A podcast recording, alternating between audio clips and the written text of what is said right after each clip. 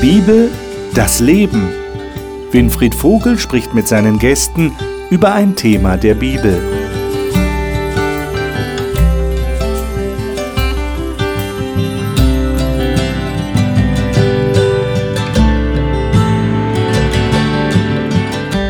Herzlich willkommen in unserer Talkrunde.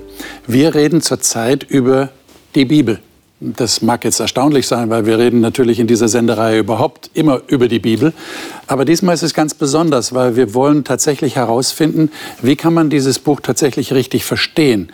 Es gibt ja auch äh, unterschiedliche Meinungen, es gibt unterschiedliche Interpretationen. Das letzte Mal haben wir festgestellt, die Bibel hat einen sehr hohen Anspruch. Sie hat den Anspruch, Offenbarung von Gott zu sein. Und es gab eine Zeit, die ist schon sehr lange her, 500 Jahre, als Menschen darauf gekommen sind, dass es eigentlich nur die Bibel sein sollte, die bestimmt, wie wir glauben. Weil sie tatsächlich die, die einzige wirkliche Offenbarungsquelle von Gott ist. Und deshalb der Titel unserer Sendung heute, das Maß aller Dinge. Was sagt die Bibel dazu? Behauptet die Bibel tatsächlich, dass sie das Maß aller Dinge ist? Und was bedeutet das dann für unseren Glauben oder auch für unser Lesen der Bibel?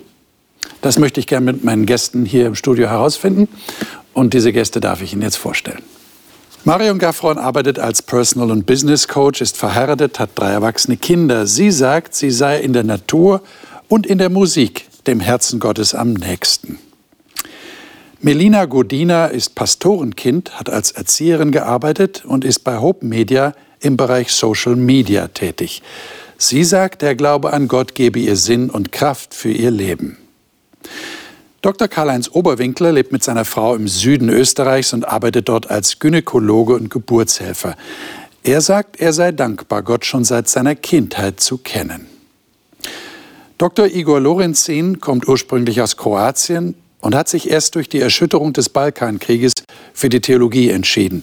Etwas machen, was nicht vernichtet werden kann, ist seine Devise. Ich freue mich, dass ihr da seid, dass wir ein Gespräch führen über die Bibel, Maß aller Dinge. 1. Korinther 4. Da haben wir mal einen ersten Text, der das andeutet, dass die Bibel das Maß aller Dinge ist. Wen darf ich bitten, das mal zu lesen? Melina, hast du die? Elberfelder. Elberfelder. Lies doch mal aus der Elberfelder die Verse 5 und 6 aus 1. Korinther 4. So verurteilt nichts vor der Zeit, bis daherkommt, der auch das Verborgene der Finsternis ans Licht bringen und die Absichten der Herzen offenbaren wird. Und dann wird jedem sein Lob werden von Gott. Dies aber, Brüder, habe ich auf mich und Apollos bezogen, um euretwillen, damit ihr an uns an uns lernt, nicht über das hinauszudenken, was geschrieben ist, damit ihr euch nicht aufbläht für den, für den einen gegen den anderen. Also ich finde, es eine interessante Kombination von Gedanken hier drin in dem Vers. Würde ich gerne mit euch ins Gespräch kommen drüber. Er sagt hier, damit ihr an uns lernt, nicht über das hinaus zu denken, was geschrieben ist. Wollen wir da mal kurz stehen? Ähm, was heißt denn das konkret? Ich denke nicht über das hinaus, was geschrieben ist. Habt ihr da irgendwie eine Idee, was das bedeuten könnte? Ja, vom Hintergrund her, und darauf bezieht sich ja diese Aussage, er mache diese Bemerkung in Hinblick auf einen gewissen Apollos und ihn. Mhm. Hintergrund war, das kann man im Zusammenhang dort lesen, dass es in dieser Kirchengemeinde dort Leute gab, die sich als Anhänger des Paulus bezeichnet haben mhm. und andere, die gesagt haben, wir gehören eher zu Apollos und damit verbunden waren offensichtlich gewisse Vorstellungen, wie äh, man als Christ lebt. Mhm.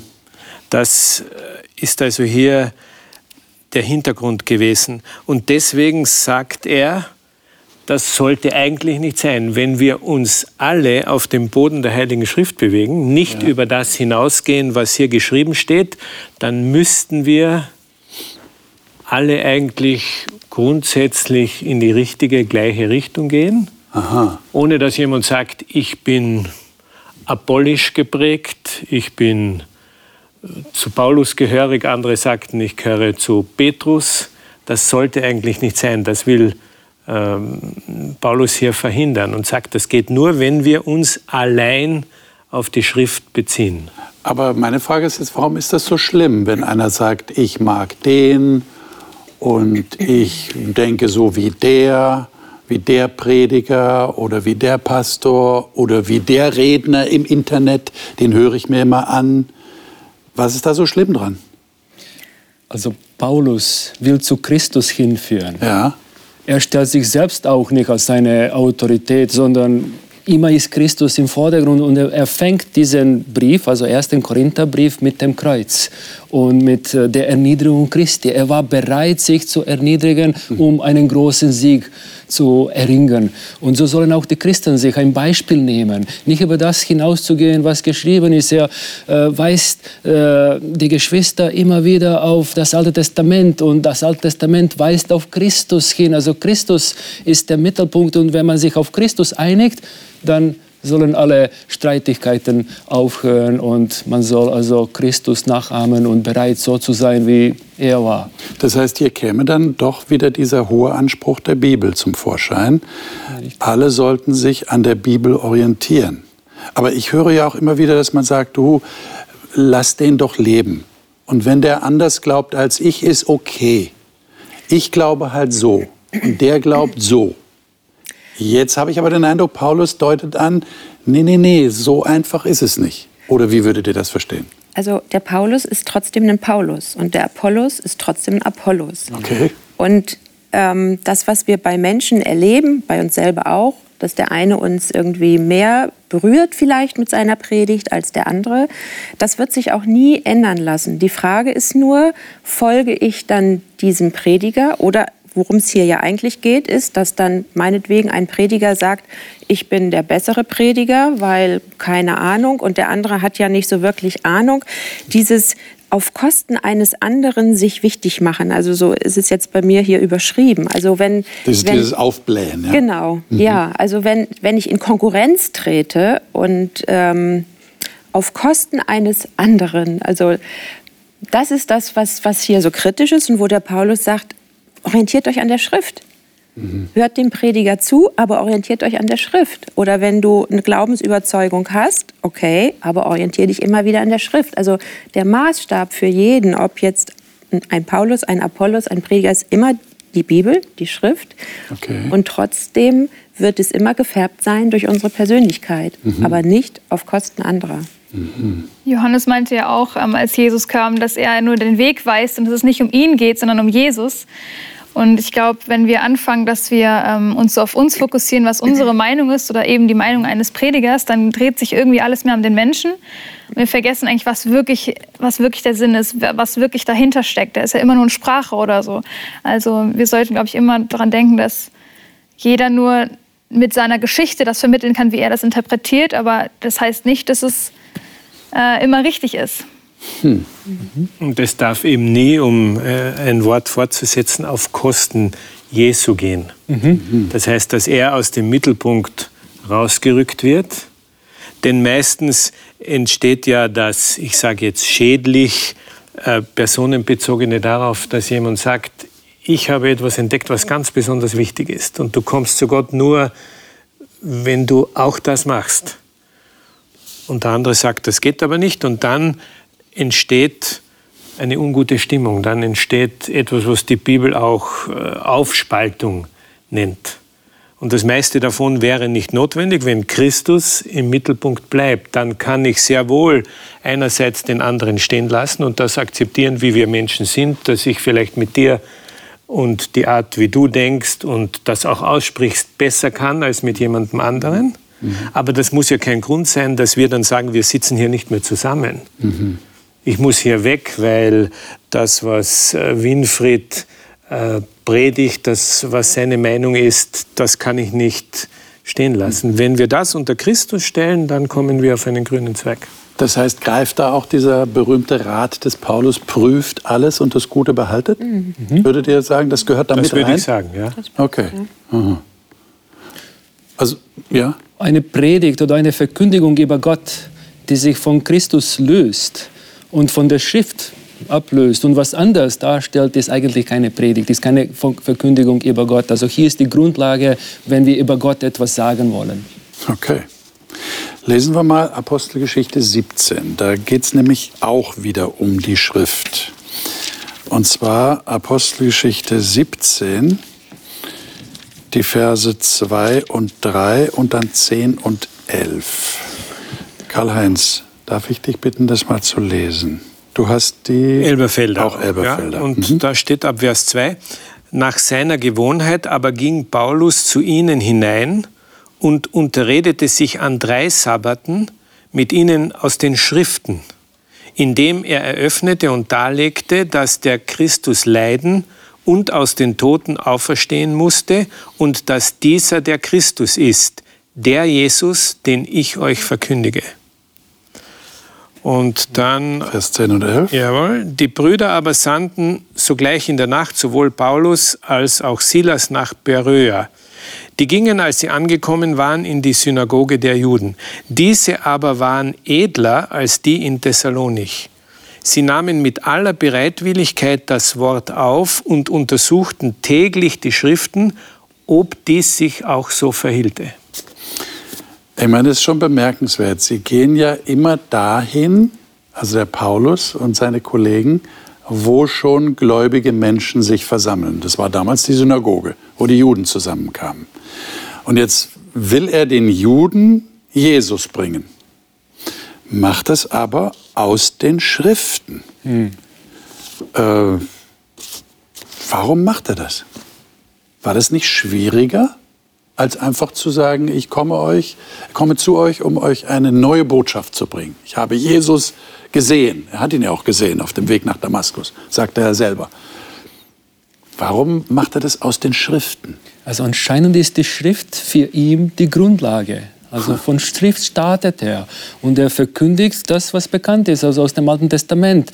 Äh, der Messias ist angesagt, der Retter ist angesagt und jetzt in Christus sieht er die Erfüllung und er verkündigt aus den alten Schriften aus dem Alten Testament, das, was jetzt also in äh, Erfüllung getreten ist. Und es ist mir interessant, wie er sagt, also, und dieser Jesus, den ich euch verkündige, ist der Christus. Also um Christus geht es ihm die ganze Zeit. Also eine Botschaft über Gott, eine Verkündigung über Gott, die nicht also in Christus die Mitte findet, also ist keine, keine Botschaft über Gott. Hier ist die, die, die Zukunft, die Gott also für die Menschheit äh, geplant hat. Und eigentlich äh, über Jesus können wir nur aus der Schrift heute etwas wissen und etwas erfahren.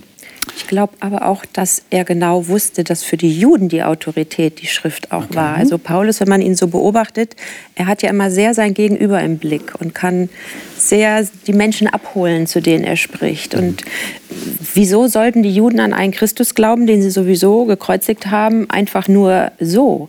Aber sie kannten die Schrift, sie kannten die Prophetie. Und das ist ja auch das Faszinierende, dass in den alten Schriften Christus so detailgetreu ähm, prophezeit worden war. Und das ist, das ist das gemeinsame Fundament, das sie hatten. Und das benutzt er für seine Botschaft. Jetzt habe ich ja den Eindruck, dass für uns das alles sehr geläufig ist. Da hat also Gott etwas vorhergesagt, das ist in den Schriften niedergelegt worden, dann hat sich tatsächlich erfüllt. Jesus ist gekommen. Aber ich sage ja immer, manchmal ist es gut, sich so ein bisschen rauszuzoomen aus diesem Denkkontext, in dem wir uns bewegen und die Frage zu stellen, die bewegt mich jetzt im Moment. Äh, warum ist das überhaupt so? Also ich könnte mir doch vorstellen, dass irgendjemand sagt, egal in welchem Kontext das jetzt ist, was interessiert mich das, was interessiert mich das, was Leute irgendwann mal geschrieben haben? Was interessiert mich das, was Leute vor Jahrhunderten geschrieben haben? Ist doch das Jetzt und Hier interessant. Das heißt also mit anderen Worten, warum ist, ist Jesus nicht einfach gekommen und hat gesagt, da bin ich ich rette euch jetzt. Warum die ganzen Schriften vorher? Habt ihr da eine Idee? Eigentlich ist er gekommen historisch. Ja. Und dann haben Menschen darüber bezeugt.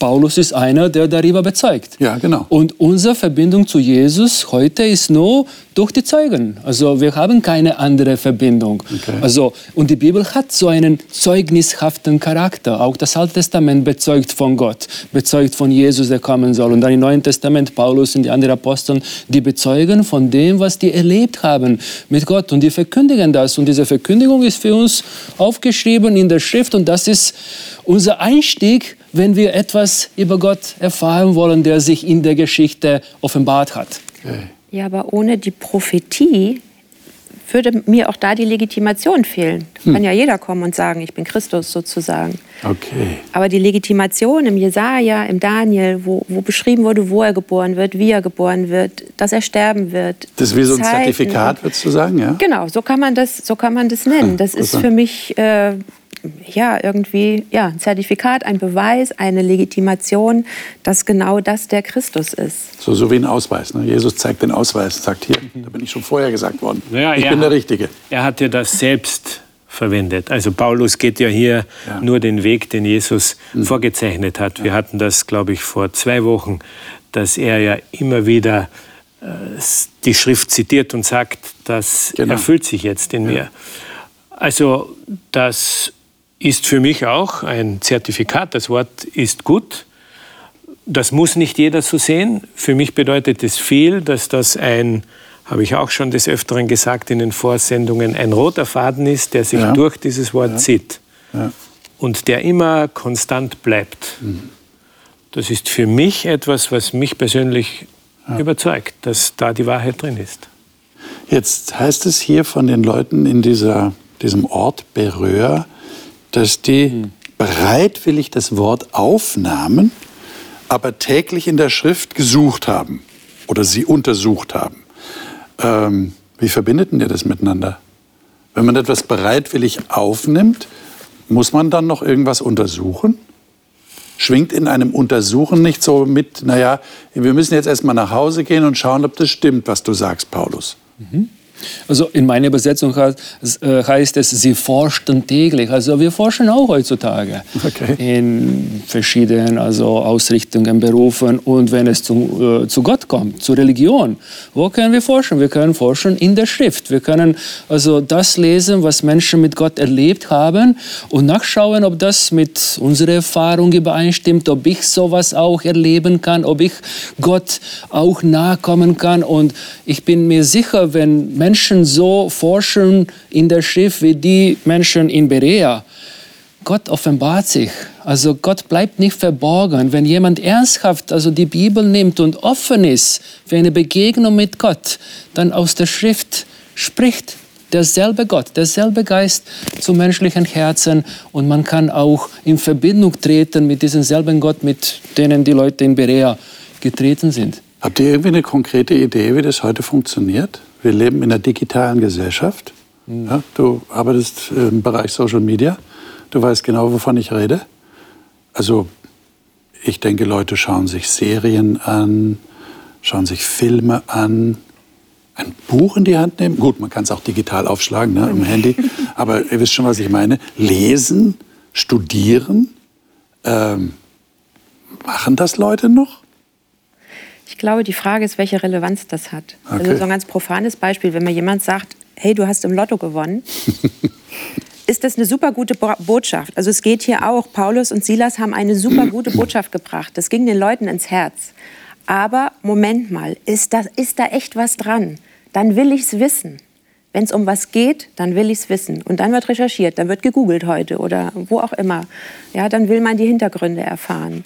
In dem Moment, wo es eine Relevanz für mich hat. Das heißt, du musst erst jemanden davon überzeugen, dass er im Lotto gewonnen hat. Nee, es geht jetzt, also wenn, wenn mir jemand sagt, Marion, du hast im Lotto gewonnen, dann, dann würde ich, Dann, dann schaust du nach, ob das stimmt. dann würde ich die Quelle suchen, die das Okay. bestätigt, dass das stimmt, Okay. bevor ich das Geld ausgebe spätestens. ja, also ähm, Solange du nicht sagst, du spinnst und das stimmt sowieso nicht und du nimmst mich auf den Arm. genau, könnte ja auch sein. Könnte ja auch sein. Aber ich habe hier in dem Text den Eindruck, dass für die Menschen klar war, boah, hier geht's um was. Mhm. Das ist eine, ist eine echt gute Botschaft. Ist es denn wirklich wahr? Ja, lass uns die Basis suchen. Mhm. Und da sind wir wieder bei, dem, bei der gemeinsamen Basis, die Schriften, die Prophetie.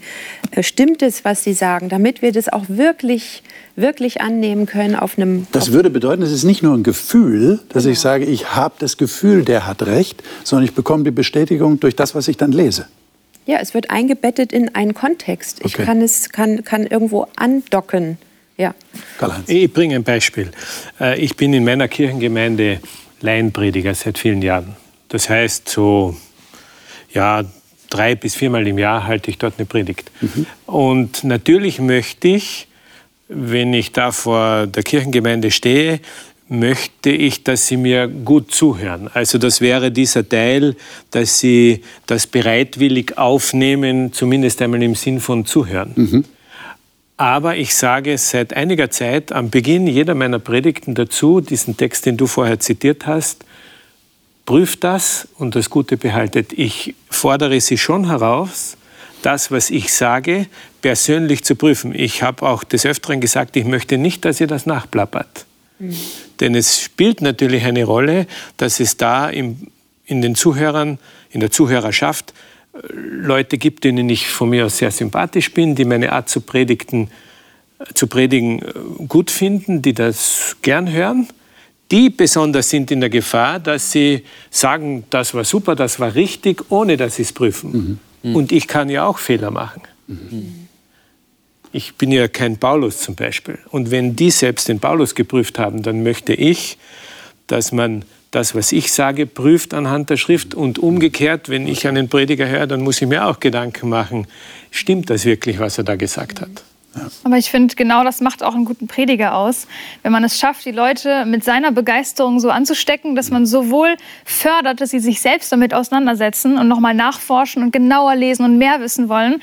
Äh, ich habe zum Beispiel früher in meiner Freizeit äh, Reitunterricht gegeben und mein Ziel war auch immer, den Kindern oder den Jugendlichen meine Begeisterung für die Pferde weiterzugeben. Und mein größter Traum war, dass sie dann anfangen, zu Hause selbst Videos zu schauen und Dinge rauszufinden und Bücher zu lesen und Dinge auszuprobieren. Und genau das macht ein Prediger aus, finde ich. Und genau das macht auch einen guten Zuhörer aus, dass er sich anstecken lässt, aber eben nicht blind hört, sondern dann einfach selbst die, die Sache in die Hand nimmt und einfach selber studiert. Hm. Also das wäre ein ganz wichtiger Punkt, diese Motivation, diese Anschubmotivation, mhm. die der andere auch braucht, dass er merkt, mir ist das wirklich ein Anliegen und mich begeistert das. Okay. Ähm, es geht, haben wir schon ein paar Mal gesagt, in den Sendungen zuvor um Jesus. Und ähm, lesen wir doch mal zwei Texte. Der erste ist in 2. Timotheus 3, 16, 17. Den kann man nicht genug lesen, den haben wir auch schon mal in einer Sendung gelesen. Und dann auch Hebräer 1. Ähm, Vielleicht, Melina, kannst du dann nach dem zweiten Timotheus-Text den Hebräer 1-Text lesen, die ersten beiden Verse. Aber Igor, darf ich dich bitten, 2. Timotheus 3, 16 und 17 zu lesen? Der klassische Text hier, denn alle Schrift von Gott eingegeben ist Nütze zur Lehre, zur Zurechtweisung, zur Besserung, zur Erziehung in der Gerechtigkeit, dass der Mensch Gottes vollkommen sei, zu allen guten Werk geschickt. Mhm. Und Hebräer 1? Äh, was für ein Vers war das nochmal? 1, 1 und 2. 1 und 2.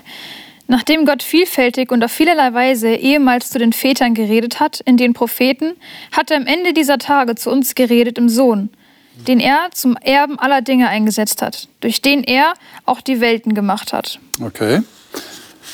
Und dazu passt jetzt auch zwei weitere Texte. Wir lesen jetzt mal ein paar Texte hintereinander.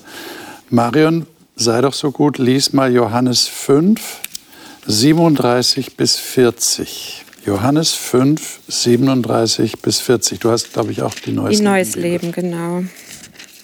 Johannes 5, was war das? 37, 37 bis 40. Bis 40.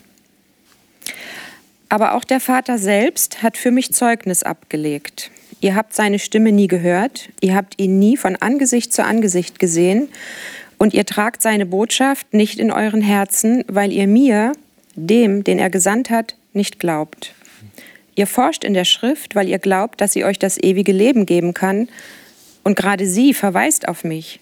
Hm. Dennoch weigert ihr euch, zu mir zu kommen, damit ich euch das ewige Leben schenken kann. Okay, dann lesen wir noch einen Text.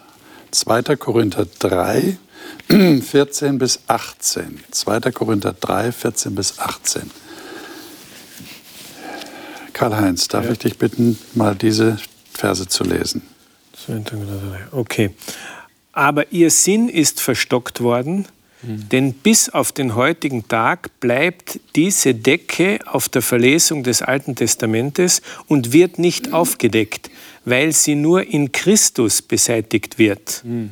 Aber bis heute, so oft Mose gelesen wird, liegt eine Decke auf ihrem Herzen. Dann aber, wenn es sich zum Herrn wendet, wird die Decke weggenommen. Der Herr aber ist der Geist, wo aber der Geist des Herrn ist, da ist Freiheit. Wir alle aber schauen mit aufgedecktem Angesicht die Herrlichkeit des Herrn an und werden so verwandelt in dasselbe Bild von Herrlichkeit zu Herrlichkeit, wie es vom Herrn, dem Geist, geschieht. Vielen Dank für die Textlesungen. Einige haben wir jetzt gehabt. Was können wir denn aus diesen Texten schließen? Also wir haben erstmal Gott offenbart sich jetzt in dem Sohn, nachdem er sich durch die Propheten offenbart hat. Das hatten wir ja auch schon erwähnt. Dann haben wir äh, Texte jetzt gelesen. Es gibt offensichtlich oder gab Menschen, wahrscheinlich gibt es sie heute auch noch, die zwar in der Schrift lesen, aber am eigentlichen Ziel der Schrift, nämlich an Jesus vorbeigehen. Und im zweiten Korinther redet der Paulus von einer Decke, die die Leute über dem Herzen haben. Er bezieht sich ja auf etwas aus dem Alten Testament, wo Mose von Gott vom Berg herunterkam und sie mussten ihm eine Decke über den Kopf legen, weil das Strahlen des Gesichtes von Mose war so stark, weil er in der Gegenwart Gottes war, dass sie sich schützen mussten. Und jetzt verwendet der Paulus dieses Bild und sagt, ihr habt eine Decke auf eurem Herzen. Ähm, wie, wie geht diese Decke weg? Wie kann das sein, dass man die Bibel liest, aber an Jesus vorbeigeht? Habt ihr da eine Ahnung? Mir ist interessant, was Paulus hier sagt. Also die Decke wird mit Christus abgetan. Also hm. sie haben die Decke, weil sie nur in Christus abgetan wird. Und dann geht er weiter und spricht er auch von hm. dem Heiligen Geist. Also der Geist muss an menschlichen Herzen wirken. Und er ist der Geist Gottes, also dieser selbe Geist, der die Botschaften den Bibelschreibern gegeben hat, muss auch in unseren Herzen am, Wirk am Wirken sein. Und dann äh, erkennt ein Mensch die tieferen Zusammenhänge, erkennt ein Mensch Gott. Aber Christus ist eigentlich Zentrum. Ohne Christus geht es nicht. Also wenn wir Christus verlieren, dann können wir uns streiten über Verschiedenheiten. Also wer hat Recht, wer hat die Wahrheit. Äh, aber Wahrheit ist in Christus. Also ich habe es gerade selbst gesagt. Also ich bin die Wahrheit. Also Christus zu erkennen ist, das hatten wir auch in der vorigen Sendung, ja irgendwie absurd. Also schwer, un, unsinnig und schwer zu verstehen. Und darum, es geht nur durch den Geist. Mhm das, was du sagst, ja. Und wenn ich nur kognitiv mich diesem Buch nähere und die Buchstaben aneinanderreihe und Texte lese, wird nicht viel bei mir passieren.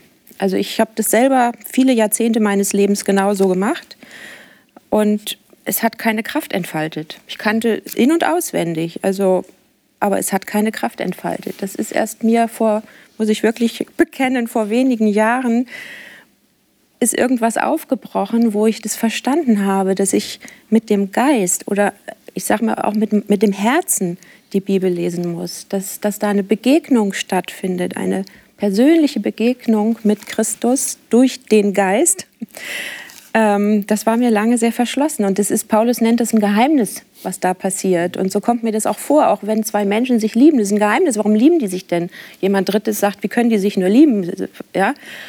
Das ist ein Geheimnis und ähm, sich dem zu öffnen, also das Herz aufzumachen und sagen, ich möchte berührt werden von diesem Geist, ich möchte Christus begegnen und seine Herrlichkeit verstehen, das denke ich ist die Grundvoraussetzung. Also ein erster Schritt wäre Offenheit zu zeigen oder auch zu sagen, ich bin offen dafür, ich möchte gerne Jesus auch in der Schrift finden.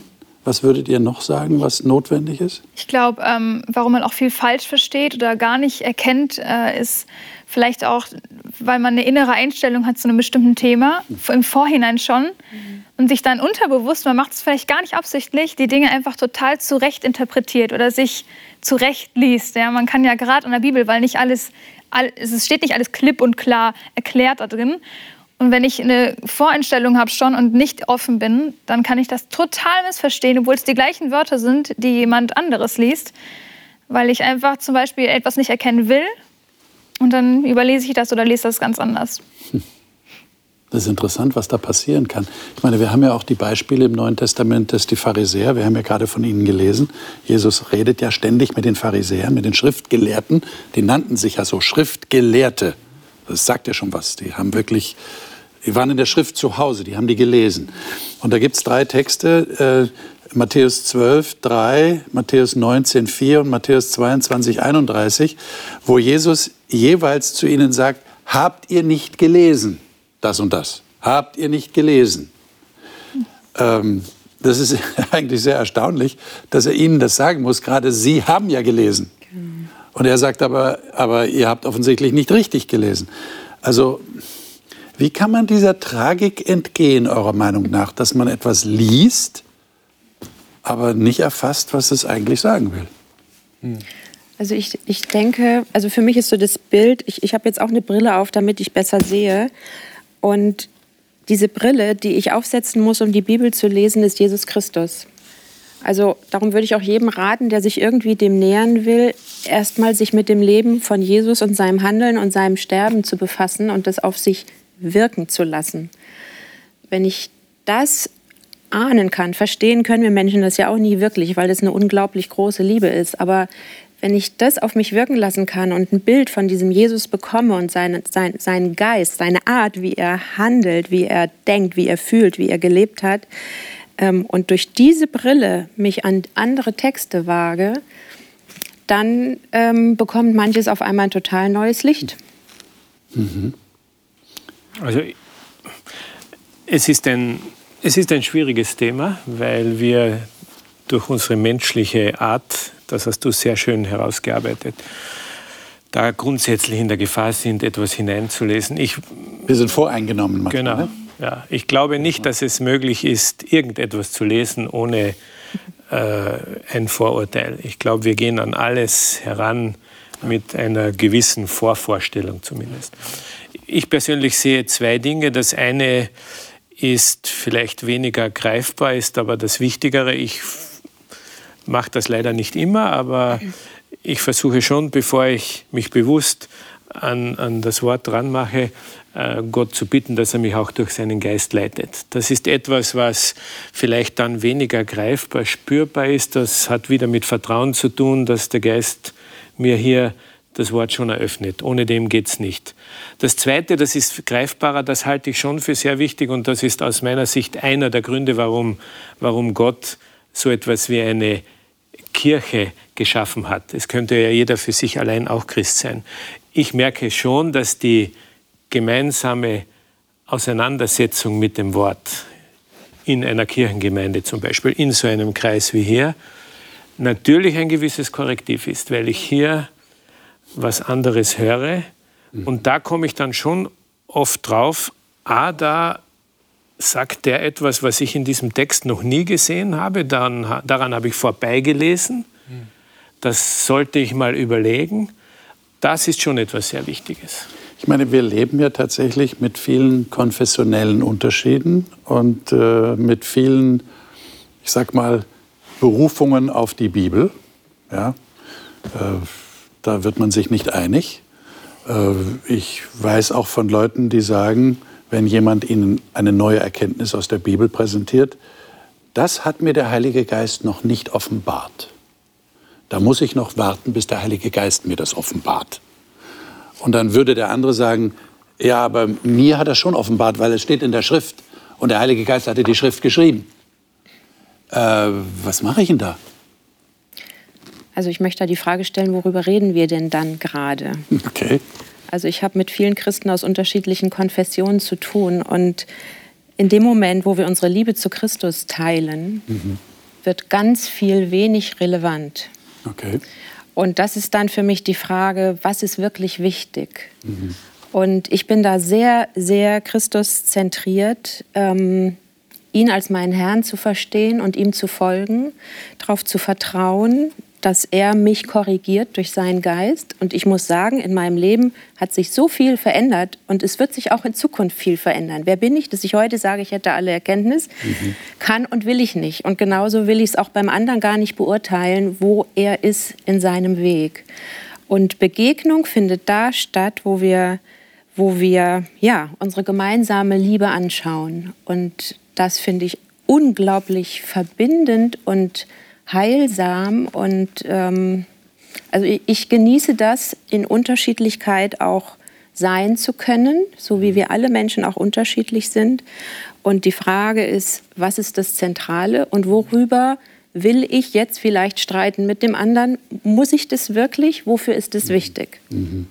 Aber diesen gemeinsamen Nenner muss ich erst finden. Richtig. Im Miteinander auch. Und das ist meine Seiten Überzeugung, so dieser gemeinsame Nenner sollte Christus sein. Mhm. Mhm. Existiert bereits eigentlich. Ja, also okay. wir kommen zu der Bibel mit verschiedenen Brillen mit verschiedenen Bedürfnissen. Manchmal bin ich traurig, ich brauche Hoffnung, ich brauche Ermutigung. Manchmal bin ich fröhlich und äh, will äh, also aus der Bibel noch, noch äh, stärker begeistert werden. Also wir sind alle individualistisch und kommen äh, mit verschiedenen Ergebnissen aus unserem Lesen der Bibel. Und was brauchen wir dann? Dann brauchen wir eine Gemeinschaft der Gläubigen, mhm. wo wir reinkommen und dann tauschen wir uns aus. Und dann kommen wir zu einem gemeinsamen Nenner. Was ist das Wichtigste dabei? Also in, im Austausch kann man zu einer Einheit finden. Also wir sind alle unterschiedlich und, und haben verschiedene Vorstellungen, aber im Austausch, im Bibelstudium zusammen, wenn wir zusammenkommen, kann man zu, zu einem gemeinsamen Nenner kommen. Und eigentlich das, was die einende Kraft zum Schluss ist, ist Jesus Christus. Mhm. Jetzt gibt es ja einen Text, den letzten Text, den wir noch lesen können. Igor, sei doch so gut, lies den mal. Und zwar in Hebräer 4, Verse 12 und 13. Äh, das ist ein krasser Text, mhm. finde ich. Ja, gerade über die Wirkung der Heiligen Schrift. Ähm, lies doch mal 12 und 13 in Hebräer 4, bitte. Es steht hier, denn das Wort Gottes ist lebendig und kräftig und schärfer als jedes zweischneidige Schwert und dringt durch, bis es scheidet Seele und Geist, auch Mark und Bein, und ist ein Richter der Gedanken und Sinne des Herzens. Und kein Geschöpf ist vor ihr verborgen, sondern es ist alles bloß und aufgedeckt vor, vor den Augen dessen, dem wir Rechenschaft geben müssen. Frage an euch, habt ihr das schon mal so erlebt, dass ihr dieses Bild verwenden würdet? Die Bibel war in meinem Leben wie ein Schwert. Das klingt ja etwas martialisch. Äh, würden wir vielleicht so nicht einfach drauf kommen, aber äh, der Hebräerbriefschreiber verwendet das hier so. Äh, habt ihr eine Ahnung, was er da meint? Aus persönlicher Erfahrung? Also ich erlebe das ehrlich gesagt immer wieder, immer wieder, aber nicht martialisch verletzend, sondern ja. wie so ein Seziermesser, das Schichten freilegt. Und wo wieder eine neue Schicht in meinem Herzen freigelegt wird oder äh, ich einen Blick in meine eigenen Abgründe tue, was mich manchmal wirklich sehr erschreckt.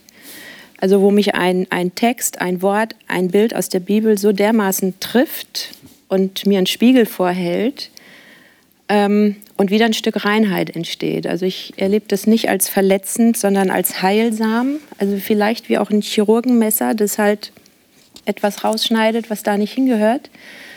Ähm, und ich finde es, also ich liebe diesen Text und es ist wirklich meine, meine Lebenserfahrung auch. Und wir reden oft so über äußere Dinge und ich glaube, das Eigentliche sind nämlich unsere Gedanken und Wünsche in die der Geist Gottes spricht und klar macht, weil unsere Gedanken und Wünsche sind das, was sich in Taten nachher äußert. Und darüber müssen wir viel mehr reden als irgendwas, was man tut oder nicht tut oder ähm, und der Geist haut wirklich da rein in meine Gedanken und Wünsche und hält mir den Spiegel vor. Und ich finde es wunderbar. Das heißt, die Bibel macht was mit mir. Ja. Da kann ich nicht gleichgültig bleiben. Ja, also ich, ich äh, empfinde das durchaus als große Herausforderung oft. Ja. Ich würde äh, als erstes Beispiel die Bergpredigt nennen.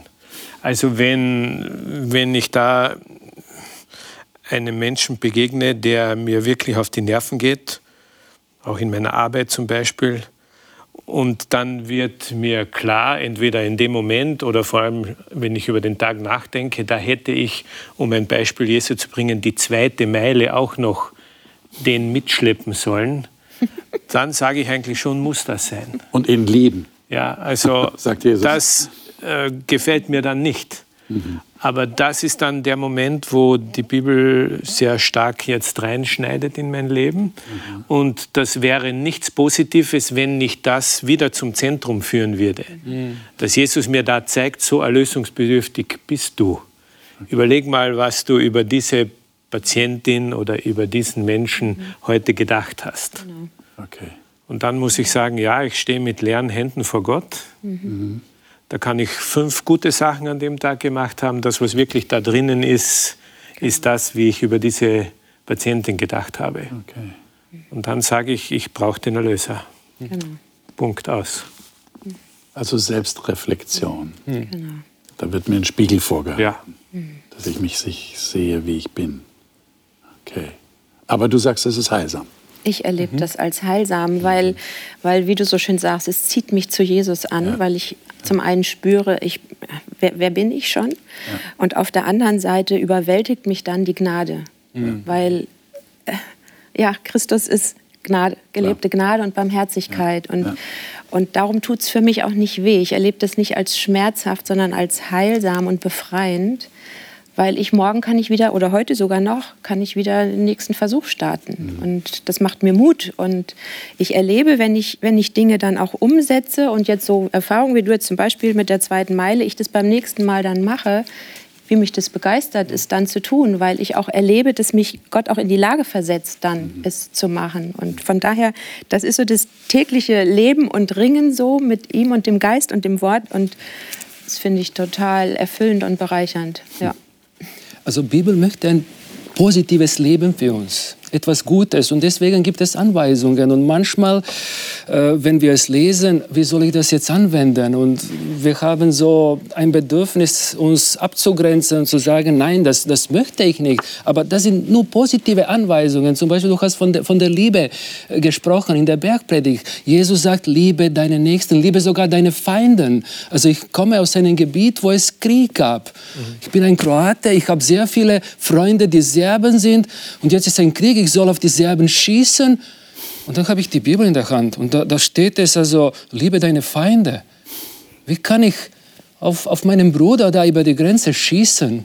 Also Bibel möchte etwas Positives, äh, wollt- wollte eine, eine Veränderung, die positiv sich auswirken wird in unserem Leben. Und, und das ist das Gute daran. Und deswegen komme ich immer wieder zu der Bibel, damit sie mich also richtet, korrigiert und, und mir gute Anweisungen für mein Leben gibt.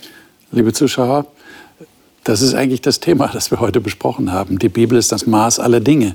Und das scheint tatsächlich zu stimmen. Und meine Gäste haben das sehr deutlich zum Ausdruck gebracht, wie wichtig die Bibel in ihrem Leben geworden ist. Und, und dass selbst dieser Text, den wir gerade gelesen haben, dass die Bibel ein Schwert ist, das durchdringt, eigentlich eine, ein heilsames Vorgehen ist, wie ein, ein Chirurg vorsichtig genug ist, um genau das zu reparieren in einem menschlichen Körper, was da repariert werden muss und nicht darüber hinaus. Und so müssen wir uns das auch vorstellen. Und wir haben noch eins gelernt, und ich glaube, das ist ganz, ganz wichtig, dass die Bibel Jesus zum Inhalt hat und dass er der Mittelpunkt dessen ist, was hier offenbart wird. Und damit schon alleine ist die Bibel das Maß aller Dinge, weil sie exklusiv über diesen Jesus redet. Ich hoffe, dass Ihnen durch unser Gespräch das noch einmal deutlich geworden ist und dass Sie das selber als positiv in Ihrem Leben erleben. Das nächste Mal werden wir über das Thema reden, wirklich verstehen. Es ist ja so, die Bibel ist ein sehr altes Buch und sie kommt aus einer fremden Kultur. Und da mag mancher denken, was soll ich mit diesem alten Buch? Und manches verstehe ich nicht. Wie kann man es doch verstehen, was die Bibel sagen will? Darüber werden wir das nächste Mal reden. Ich freue mich drauf. Ich hoffe, Sie auch und sind wieder dabei. Alles Gute Ihnen.